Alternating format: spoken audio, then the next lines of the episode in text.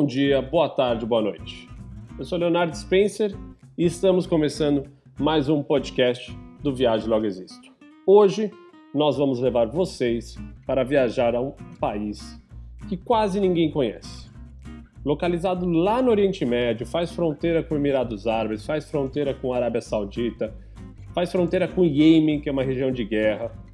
Mas, mesmo com esse perfil aí bastante curioso, é um lugar que a gente adorou visitar, que a gente viu cenários maravilhosos.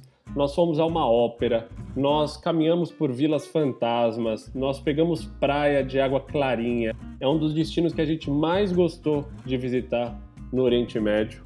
E se você até agora não sabe do que a gente está falando, eu vou logo dar uma pista.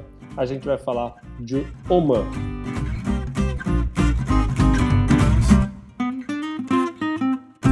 Raquel Spencer, tudo bem com você?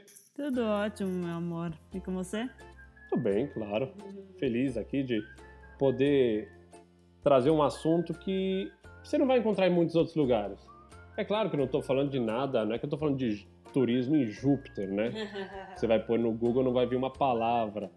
Você vai achar umas coisas. Eu mesmo que fiz uma pesquisa, achei um material legal da Alma Viajante, lá do Felipe de Portugal. Tem o nosso, né? O próprio Viagem Logo Existe, é bem posicionado também no Google. Então, assim, mas é um destino que muitas pessoas não dão bola. E eu acho que você depois pode até complementar. Eu, nesses últimos quase oito anos aí de estrada, eu tomei uma paixão diferente por esses lugares que ninguém dá bola, mas que são muito legais. Então a gente falou um tempo atrás sobre a Polônia, por exemplo, a gente falou de Malta, e eu acho que Oman, para mim, e aí você pode depois me encher de perguntas, é um destino que me surpreendeu muito, muito, muito, muito, muito positivamente.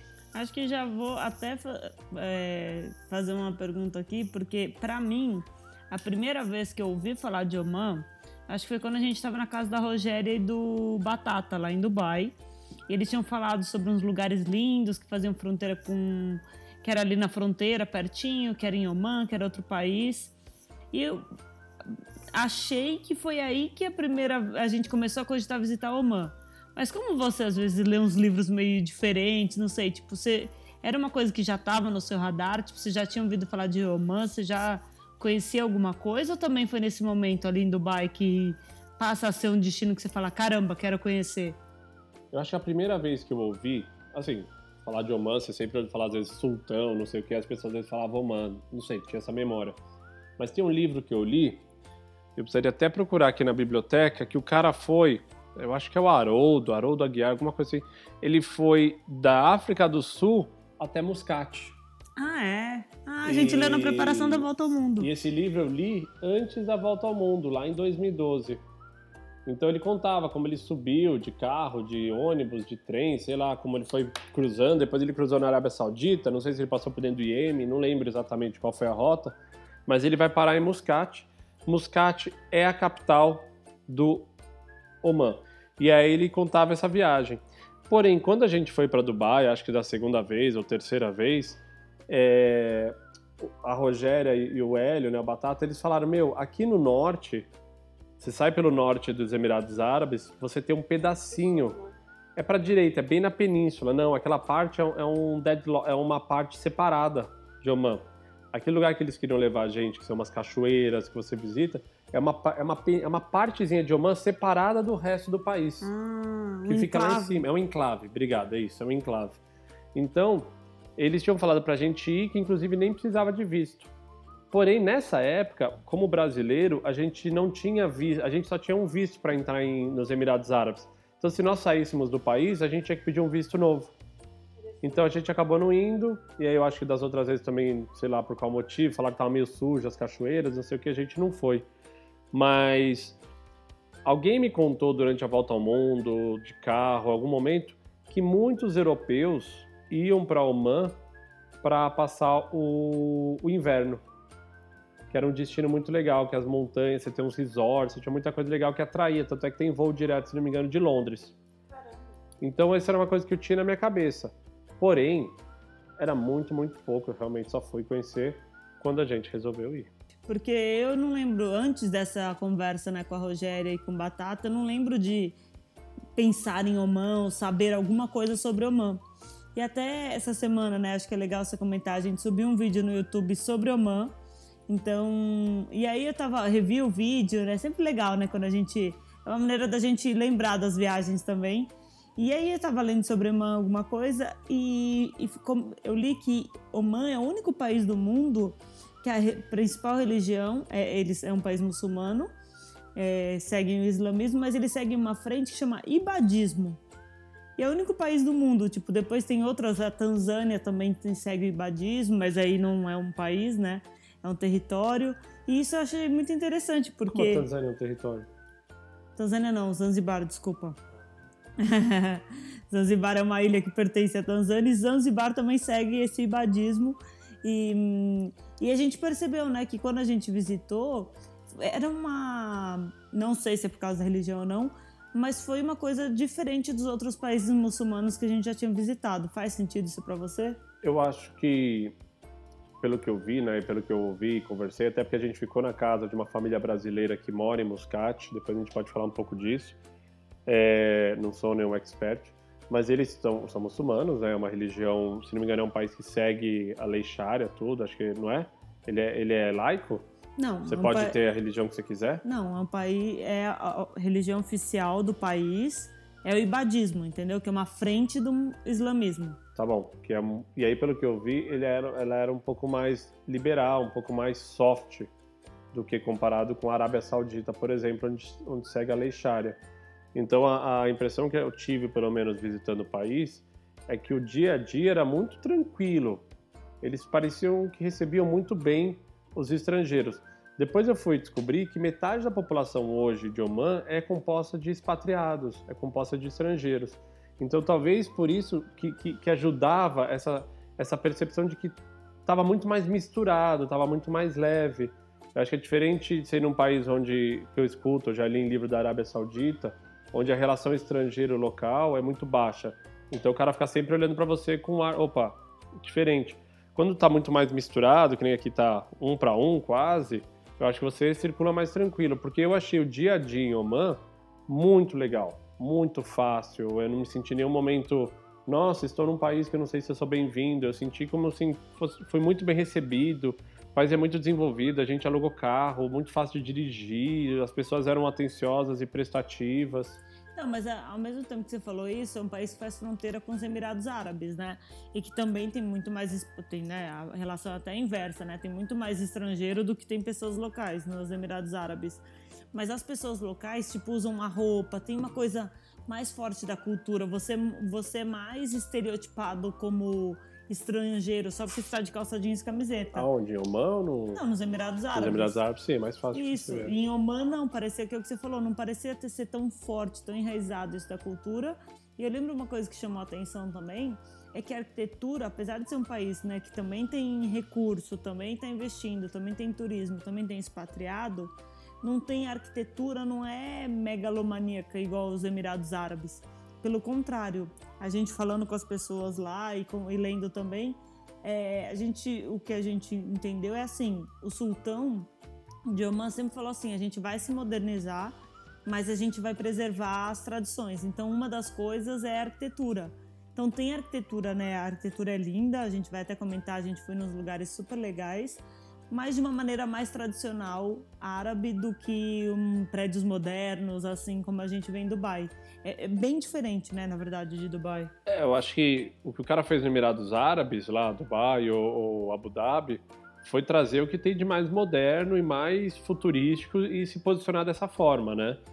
Acho que até a Arábia Saudita também tem alguns lugares mais essa linha, Riyadh também, que é muito moderno. Mas Oman, ele falou o seguinte, a gente tem dinheiro, se não me engano, acho que ele é o 25, 25 país com a maior reserva de petróleo. É, mas ele está localizado numa região que passa muito navio ali, então tem uma, uma coisa de. O porto é importante. O porto é né? importante, tem muita coisa. 60% da produção mundial de petróleo passa pelo estreito ali de Oman. Inclusive, quando tem lá o Irã, tá brigando, isso aqui, tá sempre em Oman. Muitas vezes Oman está intermediando por ser um país pacífico, ele está intermediando. Então acontece que o sheik, o, o sultão, quer dizer, que está lá, ele, ele falou o seguinte: a gente vai fazer um negócio bonito, mas nada dessa coisa de ouro. Até tem ouro, claro, mas assim, meu, vamos fazer uma mesquita? Vamos fazer uma mesquita, uma bela mesquita, com tudo que você tem de melhor da arquitetura árabe, mas o cara vai lá e, meu, não tem, você não olha e fala assim, é uma mesquita moderna. Você olha e fala, é uma mesquita animal, tudo meu, Tradicional. tradicional. Eu, aí, bom, podemos ir para esse lado. A gente teve uma oportunidade e na capital de ir numa peça de ópera. É, e ali, para mim, foi um dos prédios mais bonitos que eu já vi na minha vida. Eu já fui no Opera House na Austrália, tem os palácios lá na Inglaterra, que é bonito, mas aquilo ali, a arquitetura, aquele chão todo branco, a hora que a gente entrou na ópera, tudo assim, para mim foi uma experiência. Falei, nossa, eu tô numa ópera que eu não gosto, eu tenho um morro de sono, mas eu tô numa ópera em Oman, em Muscat, né? É, Onde, Foi onde mais gente- pelo prédio do que por qualquer outra coisa, que a gente já tinha passado na frente. Léo, mas eu acho que agora que você já falou, né, dessa surpresa aí com, com a ópera, no geral do país, assim, né, quando você pensa em Oman, como foi, assim, sua expectativa, a realidade versus a expectativa que você tinha do país? É, então acho que vamos contextualizar. Quando a gente foi para Oman, a gente. Isso foi no começo de 2018. Ou seja, basicamente, basicamente um ano depois que a gente terminou a nossa volta ao mundo, a gente tinha ido para o Canadá no final de 2017, para a Islândia. E aí a gente falou: meu, vamos fazer uma super viagem no começo de 2018, principalmente para um monte de país que a gente queria conhecer, mas que não tinha, dado, não tinha tido oportunidade. Então a gente foi para a a gente foi para a Armênia, a gente passou no Catar também, a gente acabou indo para as Maldivas e a gente colocou Oman como um dos destinos que a gente queria conhecer. Em termos de expectativa, eu estava embrulhado né, nessa, naquele monte de destinos que a gente estava conhecendo. Então, assim, eu não, eu não consigo lembrar exatamente, nossa, estamos indo para Oman. Mas eu lembro que quando eu cheguei em Oman, eu falei, cara, por que, que, não, por que, que as pessoas não vêm para Oman? Tipo, você vai para mim, você vai falar para mim que você vai para Dubai, Dubai tá a uma hora e quinze, se não me engano, de avião, uma hora, nem isso, 45 minutos. É, é tipo Rio-São Paulo. É, para mim é incabível você não pegar um avião e ir até Muscat conhecer a capital de Oman.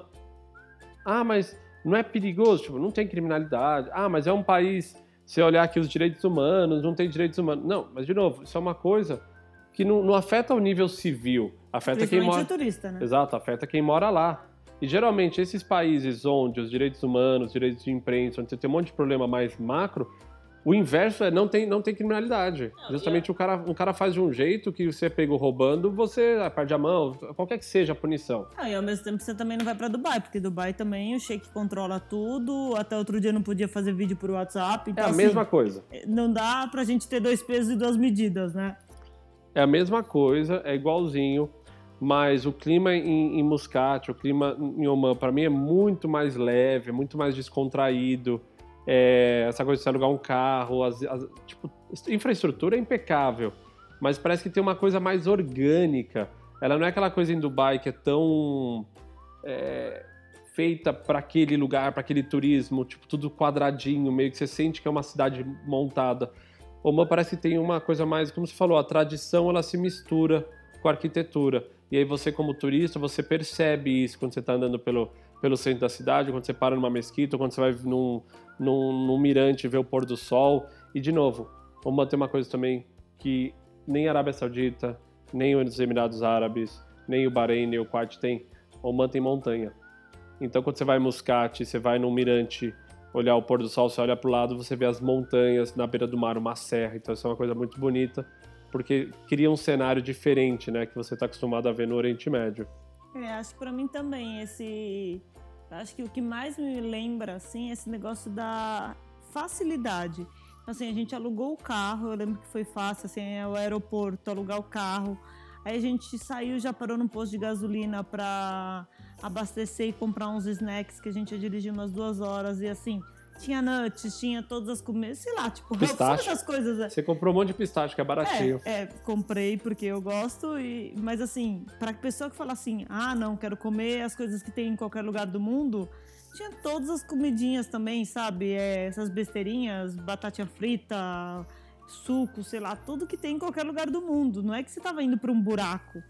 E como ninguém fala muito de Oman, eu achava que ia ser muito mais buraco. É o que o Léo falou, a gente pegou duas horas de carro, dirigimos, foi super tranquila a estrada. E aí a gente vai, e o Léo falou do negócio das montanhas, a gente vai pros canyons primeiro. Antes de ir pra Muscat, antes de ir pra capital, né, Léo? A gente começou pelo contrário, a gente começou pelo interior E aí essa ideia dos canyons, meu, tem uns canyons no meu, tipo, Dubai, né? Tudo é meio flat, né? Ali em Dubai, no máximo tem umas dunas que a gente já acampou. Mas aí a gente foi para uns canyons no meio do nada, super incrível. Então, assim, para mim, eu acho que essa facilidade de ir para um país que quase ninguém fala é, de turismo e chegar lá e ser fácil, ser tranquilo, me sentir seguro, eu acho que foi o que mais me chamou a atenção, assim. E acho que é importante salientar que nessa viagem era para Al Jabal, que é o nome do local. É, ali a gente teria uma das melhores experiências de hospedagens da nossa vida. É, a gente já tinha, em 2016, ficado no Anantara. O Anantara, para quem está ouvindo e não conhece, é uma rede de hotéis. Mas diferente desses hotéis que tem, ah, hotel 5 estrelas, hotel 20 estrelas, não importa, que hoje em dia já não é mais tão relevante, o Anantara ele tem um conceito próprio de qualidade, de construir os prédios dele meio que misturado com a tradição local. E, e se você pesquisar, hoje o Anantara, talvez para mim, é uma das melhores experiências de, de hotel no mundo. É, isso não é propaganda, apesar da gente não ter pagado, eu não tô ganhando nada para falar isso, mas é porque você fala assim: eu quero ir para um hotel onde eu sei que vai ser animal. O Anantara atende 99% das pessoas. Falaram com a Nantara de Portugal, tem que ir lá, parece que é um prédio mais antigo, a gente tem um amigo que foi, então eu gostaria de ir um dia até para refletir. Mas a experiência que a gente teve na Nantara da Tailândia foi maravilhosa. Tipo, num, é, é uma casa o hotel, era uma casa privada com piscina particular, quem acompanha uma o projeto. Né? E aí a gente foi para Nantara de Aljabal, era um Anantara novo. Então esse foi um dos motivos, a gente entrou em contato, putz, os caras super foram super parceiros para nos receberem. E mais do que só terem nos dado um quarto maravilhoso, com uma piscina privada, que custa 2.500 dólares a noite. Eu olho e falo, nossa senhora, 13 mil reais, 15 mil reais, quando é que é muito dinheiro? Mas era uma experiência, ah, exótica, no ponto de vista, falar, caramba, eu pude viver isso, né? Mas os caras fizeram questão que a gente fizesse um passeio por umas vilas, olha que maluco. Nessa região dos canyons, há 40, 50 anos atrás, muitas pessoas viviam ali. Então, até 50 e poucos, Oman era um é, pertencia a uma colônia da Inglaterra. E aí muitas, muitas pessoas viviam nesse vale. Em 1970, quando o atual sultão deu um golpe no pai dele e assumiu a, a, a presidência, lá como é que chama, lá do país, o sultanato no caso, ele começou a investir mais em modernizar, em dar melhor condição de vida para as pessoas, em, em, fazer o dinheiro do petróleo chegar para a turma. E parte desse processo foi tirar todo mundo que vivia ali em condições meio questionáveis na, naquelas montanhas ali e, e alocar em cidades próximas. E acabou sobrando vilas fantasmas, abandonadas, com mesquitas, com, com, com a vida do jeito que era. E a gente teve a oportunidade de fazer um passeio de umas 4, 5 horas caminhando por essas vilas. Você lembra disso, Kel? Lembro, achei, foi para mim o destaque, eu acho, porque é o que você falou, não só a gente aprendeu muito sobre a história, o guia era muito, muito legal. Então, de novo, como não tem muito turista, fomos só eu, Léo e mais um casal. Esse casal, não sei porque no final do passeio eles já não estavam com a gente, né? Ontem eu vi no vídeo, não sei se ele, o passeio deles era mais curto e o nosso foi mais longo. Então a gente ficou com um guia só pra gente. É, o Léo até, você falou ontem no vídeo, achei engraçado, você falou, o guia deve ter pedido um aumento de tanta pergunta que a Raquel fez para ele, mas foi muito legal, porque a gente teve um acesso a poder perguntar e poder, né, saber mais detalhes, saber como ele era do Quênia, muçulmano, e tá lá em Oman, e como era a experiência, e como era ser funcionário do hotel, se ele era tratado bem, não era. Essas coisas que a gente gosta de saber, mais da parte humana, e, e aí, então foi um complemento, assim, porque o hotel é incrível, não tenho nem o que falar. É, mas ao mesmo tempo o hotel tem uma questão toda de ser construído, por mais que seja um hotel de luxo, é aquela história, não é um negócio todo de vidro no meio dos canyons lá no vilarejo, não. É tudo da mesma cor do deserto, é conversando com a natureza. Tem umas coisas de água dentro do hotel que né, reflete o sistema de irrigação que essas, esses vilarejos fantasmas usavam. Então, tem toda uma história ali para se conectar com a região. Tem os canyons, então é natureza. Então a gente vem do pôr do sol, eu lembro assim, e aí os canyons e as mesquitas tocando e fazia um eco no meio dos canyons assim. Era de filme. E aí fora isso as vilas abandonadas, então poder ver um pouquinho de, né, nossa, mas ele tirou todo mundo daqui e para onde essas pessoas foram? Ah, não, estão aqui nessa outra cidade porque tem escola, senão acabava que as crianças não tinham acesso à escola, as pessoas têm acesso à água. Então, né, é um projeto ali também de melhorar a vida daquelas pessoas. E, e um pouco da história, né? Porque essas vilas foram bombardeadas, então dá para ver ainda as marcas da história. Eles fazem um trabalho de manutenção, inclusive, para que se mantenham essas vilas bem conservadas. Então foi um combo, assim, que ali acho que a viagem já teria valido a pena, né, amor? Se a pessoa não quiser ir pra Muscat, só querer ir ficar dois, três dias na Nantara, acho que já vale a experiência, né? Claro que ter ficado num hotel daquele, daquela magnitude fez a gente viver uma experiência, meu, animal. Só que eu tava lendo no nosso site, eu nem, nem, nem, nem tinha essa memória, né? Que eu falo assim, ó, vou ler o que tá escrito aqui no post que a gente fez sobre o Man. Nas últimas 36 horas, nós dormimos somente 3 horas, nem foram seguidas. Saímos de Erevan, capital da Armênia, a uma da manhã para o aeroporto. Nosso voo sai às 3 e meia para Doha. Fizemos uma escala de 2 horas, então seguimos para Mascate, capital do Oman. Lá alugamos um carro, dirigimos 150 km em estradas tranquilas até um bloqueio policial, onde deixamos nosso carro em estacionamento. Tudo isso já estava programado. Lá pulamos para dentro de um veículo 4x4 do nosso hotel e dirigimos por mais 40 minutos. Ou seja, eu nem sabia, eu nem tinha essa memória que a gente tinha chegado em Oman mortos de cansaço. E ainda fomos fazer esse passeio no outro dia. E aí a gente publicou alguma coisa assim: caramba, que loucura! Ontem à tarde estávamos no Museu do Genocídio em Erevan, na Armênia. E hoje estamos em outro país, em outro clima, outra língua. Brinquei outro dia, brinquei que um dia como hoje teria sido um dia maluco em nossas vidas. E alguém respondeu: Qual dia da vida de vocês não é maluco? E a gente coloca assim, confesso que rimos ao ler essa mensagem. Então é muito maluco, porque eu não tenho essa, eu não tenho essa impressão que a gente estava vivendo numa, numa coisa acelerada. Então realmente nossa vida estava num ritmo bem maluco para eu ter achado que aquilo tinha sido normal. A gente está em Erevan, fica acordado até de madrugada, sei lá, que a gente tá fazendo um vídeo lá da Smiles e corre no outro dia para não sei o que, e pega o carro e chega e no outro dia fazer um passeio. Hoje eu, te, hoje, hoje eu acho que eu morreria se eu fizesse isso pós-pandemia, sem ritmo de jogo na estrada. Mas só para fechar a parte do Anantara e de Al Jabal, eu achei muito legal. A gente viu um pôr do sol maravilhoso. A coisa de o clima, apesar de inverno, fazia 25, 30 graus. Então, no final de tarde, aquele silêncio, as mesquitas tocando, o ambiente do hotel maravilhoso. Isso, inclusive, está bem retratado no vídeo, né, Léo? Dá para as pessoas terem um pouquinho dessa sensação do que a gente viveu no vídeo que a gente subiu na terça-feira no YouTube, né? É, sim, tá lá. Tem o final do vídeo que é muito legal também. Esse finalzinho mostra, os minutos finais mostram a Nantara e como você, onde você come, onde você toma café, o Mirante, o lugar que a Lady Di foi nos anos 80 para ver, sei lá que ano foi, para ver a vista de Oman quando ela foi visitar, né, fazer aquela, aquela viagem da princesa da Inglaterra pelos países. Então, assim, e a gente ainda sai de lá e fomos pro. Para a capital? Não, a gente foi passar numa cidade chamada Jinhua, Jinhua, alguma coisa assim, que é um patrimônio mundial da Unesco. Ah, verdade. E, e nesse é local é uma fortaleza, eu tô vendo aqui o nome. Nisa, Nisa, N-I-Z-W-A. Eu tô vendo ela fica localizada no, oásis, assim, então ela toda tá bem destruída, né? Porque é um negócio, sei lá, de quantos anos atrás, mas com os coqueiros em volta, a montanha no fundo. Tipo, de novo, mais uma experiência que eu olho e falo, nossa, que dia da minha vida eu imaginei que eu ia nesse lugar, né? Onde era uma fortaleza de um sultanato. E isso a gente pegou o nosso carro e foi, né? Mais pro interior ainda. Então. E ali sim não tinha turista nenhum. Acho que só tinha nós dois nessa fortaleza aí. Eu lembro da gente andando. Falei, quem são os malucos que vêm parar aqui? Só nós dois. E a gente virou e ainda foi para Mascate. O Mascate, o que foi legal, que eu acho que fez muita diferença? A gente ficou na casa de um casal de brasileiros, é, Adilson, não era o nome dele? E a Kátia. Adilson e a Kátia. O Adilson, pelo que eu lembro, ele trabalha com aviação e ele tinha ido trabalhar com a principal empresa de aviação lá de Oman para dar treinamento, que é Oman. Era com a polícia, lembra, Léo?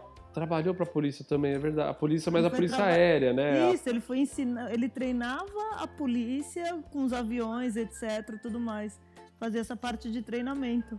E foi legal que a gente ficou na casa deles e, e isso proporcionou pra gente não só uma experiência ah, de, de Oman, mas proporcionou uma experiência de alguém que estava morando lá há alguns anos, o cara levava a gente nos lugares certos, é, contava como era a experiência dele, a gente conseguiu se aprofundar em muita coisa por meio das histórias dele, né? E, e, sempre é, que a gente tem a oportunidade de ficar na casa de uma pessoa né, que mora no país, a pessoa pode contar pra gente a, a, experiência. Então, assim, como foi? É alugar a casa, é difícil, é fácil? Como é no trabalho? Como as pessoas o estrangeiro, né? Como é o dia a dia para você? É difícil, é fácil? Então, isso eu acho que é um, um conhecimento que, se às vezes a gente, mesmo que você fale com uma pessoa de lá, às vezes a pessoa não vai, sei lá, ela vai sempre vender o melhor do país, né? Às vezes ela não vai falar de todos os problemas. E a pessoa que tá lá como um estrangeiro, ela acaba contando, isso aqui foi mais difícil, foi mais fácil. E aí a história até que o Léo comentou lá no começo da ópera, onde eles falaram, ah, pessoal, ó, é, vocês estão aqui, né, e tudo bem, mas assim, a gente já tinha reservado de ir na ópera com o nosso filho. Então, se vocês não se importarem, a gente vai sair pra ópera, mas fiquem à vontade e tudo mais. E aí a gente falou, bom, a gente não pode ir junto na ópera? Eles falaram, lógico, é que a gente achou que vocês não iam querer ir numa ópera e eu vou, mas se vocês querem ir. Aí foi, era super em cima, acho que a gente foi lá de manhã, ver se ainda tinha ingresso. Tinha uns ingressos, a gente conseguia até sentar perto deles. E aí foi essa experiência que o Léo falou. A gente lembra a gente chegando no final de tarde, assim, né? É, tinha um dress code, Léo? Você tinha roupa pra ir na então, ópera? Enquanto você tava falando aqui, eu fui dar uma olhada no post né, do site aqui nosso. E aí fala, primeiro que a gente comprou, foi 150 reais cada ingresso, o que a gente achou caro na época. Tava fora do nosso, do nosso orçamento. E aí, a gente sentou na última fileira do teatro, literalmente. E aí o que fala que mas tinha um problema, eu precisava usar traje social. E era meio complicado porque eu só tinha uma calça jeans e um tênis. E para piorar, eu tinha lavado a calça cedo e ela não tinha nem secado. Aí tá escrito aqui que eu precisei ficar com um secador de cabelo para dar uma última secada na calça se não desse jeito, ia ter que pegar roupa emprestada, que teria sido até interessante. E de última hora o Adilson achou uma camisa que me serviu. Isso, lá foi eu, de calça jeans escura, tênis preto, camisa branca. Passei na, aí eu escrevi, bom, passei na revista e recebi a chamada de dois seguranças, mas acabaram deixando eu seguir em frente. Ah, eles checaram sua roupa? Eu nem lembrava disso. Porque eu acho que eles tinham falado alguma coisa que se você não tivesse com dress code adequado, eles te davam tipo uma capona assim, e aí você tinha que colocar essa roupa árabe, entendeu? Meio para não você não ficar meio fora de contexto assim. Mas é o que Léo falou, gente, nós não somos fãs de ópera, não vamos aqui vender uma persona que não somos, por mais que seja uma coisa, né, um clássico, não sei das quantas, deu muito sono, mas o prédio em si, a experiência de ir na ópera em Oman, eu acho que valeu super a pena. Eles também, né, super queridos, o Adilson gostava de fotografar, então teve um dia no pôr do sol, ele levou a gente até uma montanha, assim, que tinha um mirante bem bonito.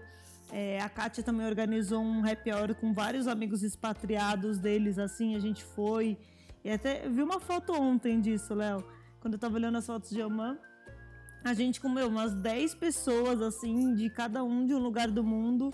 É, e essas pessoas, cada um contando sua experiência de estar tá ali, né, de estar tá vivendo em Oman. Então acho que esse combo todo, né, de você tá num país, ter acesso às pessoas, né, ter acesso à natureza. A gente também foi numa praia assim que era linda, de água bem clarinha. É, você pode mandar essas fotos no Telegram depois para as pessoas também verem. E acho que como um todo, eu não lembro de nada assim que foi ruim da experiência de Oman. Você lembra de alguma coisa? Nada, tava até relendo os textos aqui, realmente não teve a todas, se fala aqui praia, né, de água clarinha, todas sem água clarinha que a gente foi. É, a região ali é um golfo, então as águas são rasas, acaba tendo né, essa coisa de ficar aquela lâmina d'água bem bonita. Várias praias a gente foi, o Adilson levou a gente dirigindo pelas montanhas, você via barracas, o pessoal acampando, turismo mesmo, né, locais indo lá acampar no final de semana.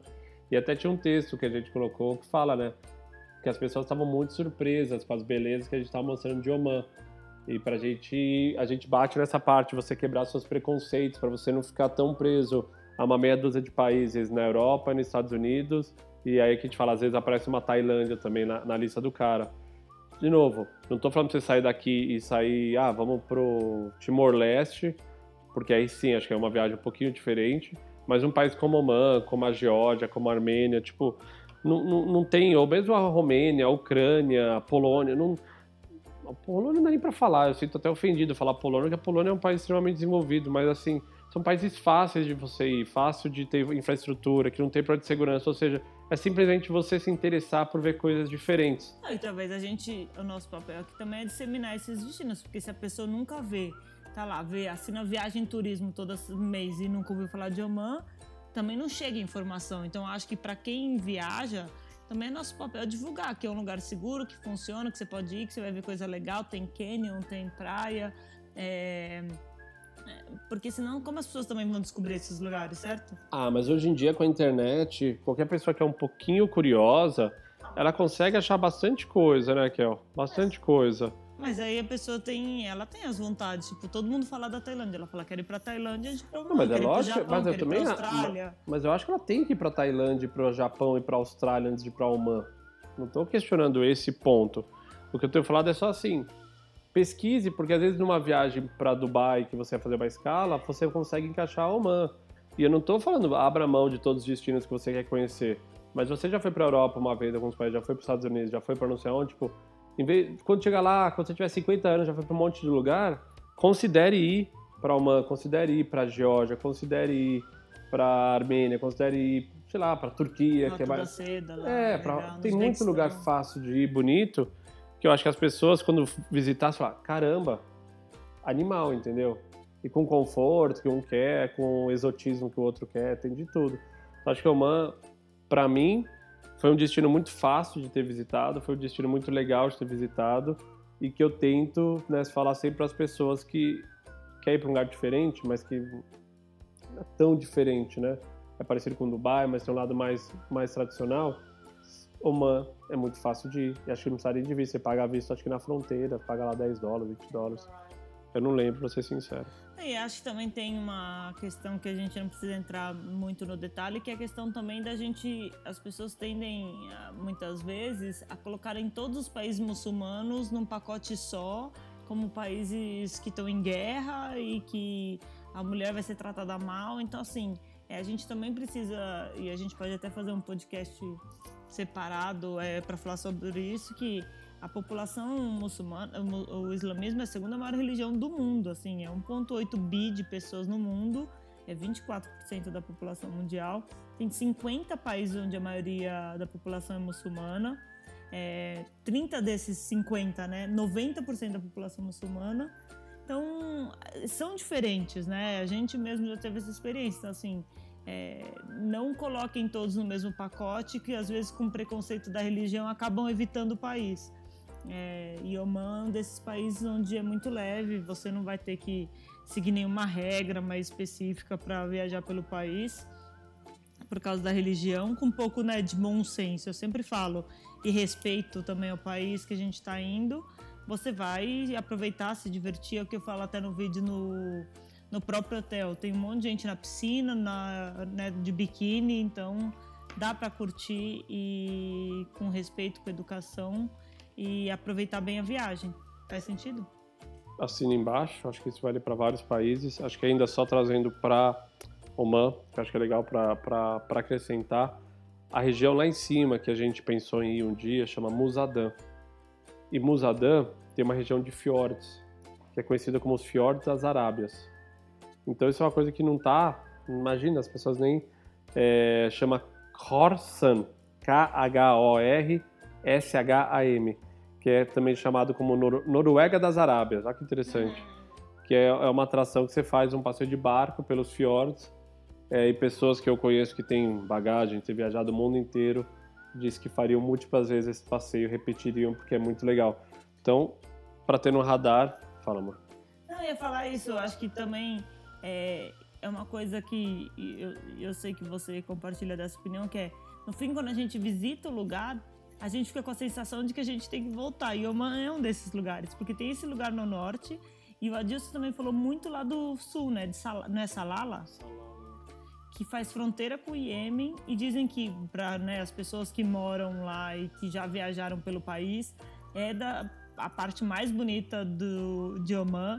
Então, assim, foram duas regiões, o norte e o sul, que a gente acabou não visitando, mas que fui embora com a sensação assim: eu, numa próxima viagem para Dubai, vamos aproveitar e fazer uma escala de novo em Oman e tentar visitar esses lugares. Até porque tem voo direto, né, de Dubai para Salala, não tem? Para Salala tem. Salala é considerado, é, uma, ela tem uma característica muito diferente porque ela tem umidade, ela tem floresta. Então, na época úmida, que eu não vou lembrar exatamente qual é, o deserto fica verde, fica uma coisa muito exótica Mesmo estando próximo do Iêmen, eu nunca ouvi falar de nenhum problema de segurança nem nada. E aí você pode ir ou para Salala, você pode ir para Musadan, que é lá em cima também, que a gente não conhece, que são esses fiordes, onde você faz esses passeios de barco, tem cachoeira. Eu tô vendo aqui foto com os turistas nadando com golfinho. Tipo, é muito interessante, é muito diferente. É, é muito tranquilo, acho que isso é o mais importante, eu vou ressaltar. Se eu quero deixar uma mensagem para esse podcast, é você entender que Oman é bonito e tranquilo de se visitar. E se um dia você estiver procurando um destino diferente, você quer ir com a tua família, você quer ir com a tua esposa, você quer ir sozinho, e você fala, meu, quero conhecer mais o mundo, quero explorar o mundo, sem dúvida ali no Oriente Médio é um país muito fácil de você ir, vai ser mais fácil que conseguir visto para a Arábia Saudita, é um milhão de vezes mais interessante que o Bahrein, que está ali do lado, é uma visão completamente oposta do Oriente Médio do que você tem no de Dubai, de Dubai ou Catar. É, e aí, tudo bem, se você for para Líbano, Israel, mais para cima, aí já é um pouco diferente. Mas Oman, para mim, é uma visão muito exótica do Oriente Médio, muito bonita, muito tranquila e que, assim como muitos países na minha vida, eu gostaria de voltar um dia com mais tempo para explorá-lo. Acho que do meu lado é isso. Não sei se você tem muito mais para adicionar. Não, é isso. Vou É. dar uma dica de leitura aqui. E acho que. Quem quiser ver, tem bastante conteúdo no site do Alma de Viajante. Esse aqui é um amigo nosso, o Felipe, lá de Portugal. Felipe Morato. Muita coisa, ele, ele viajou muitas vezes para o Irã, ele conhece muita coisa no Oriente Médio, ele já viajou o mundo todo. É um cara que sempre que a gente vai para Portugal também trata muito bem a gente. É, nos recebeu muito bem Matozinho lá na sua cidade, levou a gente para comer sardinha, choco e um monte de coisa deliciosa. E se você procurar Alma de Viajante, tem bastante conteúdo. Ele ficou aqui 11 dias em Muscat, então é, a gente tem bastante conteúdo, mas o Felipe também é um cara referência aqui em conteúdo global. Então fica o espaço também a indicação do amigo. Meu amor, o que você tem de bom para dividir com a turma? Ah, vou dividir um livro, que eu acho que é um livro muito legal, já faz um tempo que eu li, mas vi ele aqui na biblioteca, me deu até vontade de ler de novo, que é o livro do Muhammad Yunus, chamado O Banqueiro dos Pobres. E esse cara ganhou o Nobel da Paz em, 2010 em 2006. E o livro fala, na verdade, ele fez uma revolução né, no microcrédito. Caramba, tô engasgando hoje. É, e ele conta como ele fez isso num país, né, Bangladesh, um país muito pobre, e conseguiu criar essa estrutura. E, inclusive, eu ouvi falar que ele tem operação no Brasil. É, então, é um livro muito interessante. Não é muito economês. Ele fala, na verdade, de como ele empreendeu, né? Muito mais sobre empreendedorismo do que sobre economia. Então, essa é minha dica dessa semana. Muito bom. Eu reforço aqui o nosso convite para você acessar nosso grupo no Telegram. Procura tudo junto, Viagem Logo Existo. Se você não estiver achando, você vai no nosso Instagram. Tem um linkzinho ali, aquele, sabe, na, na bio, na- no, no nosso profile, tem um link, você clica ali, ali você vai ter acesso aos nossos guias de viagens gratuitos, você tem acesso aos nossos vídeos do YouTube, você tem acesso ao nosso grupo no Telegram. Então, acho que hoje, se você quer conhecer um pouco mais aos nossos livros, se você quer conhecer um pouco mais do Viagem Logo Existo, aquele link que você tem na, na- na- no perfil principal do Viagem Logo Existo no Instagram, acho que é a forma mais fácil de você encontrar todo esse nosso conteúdo.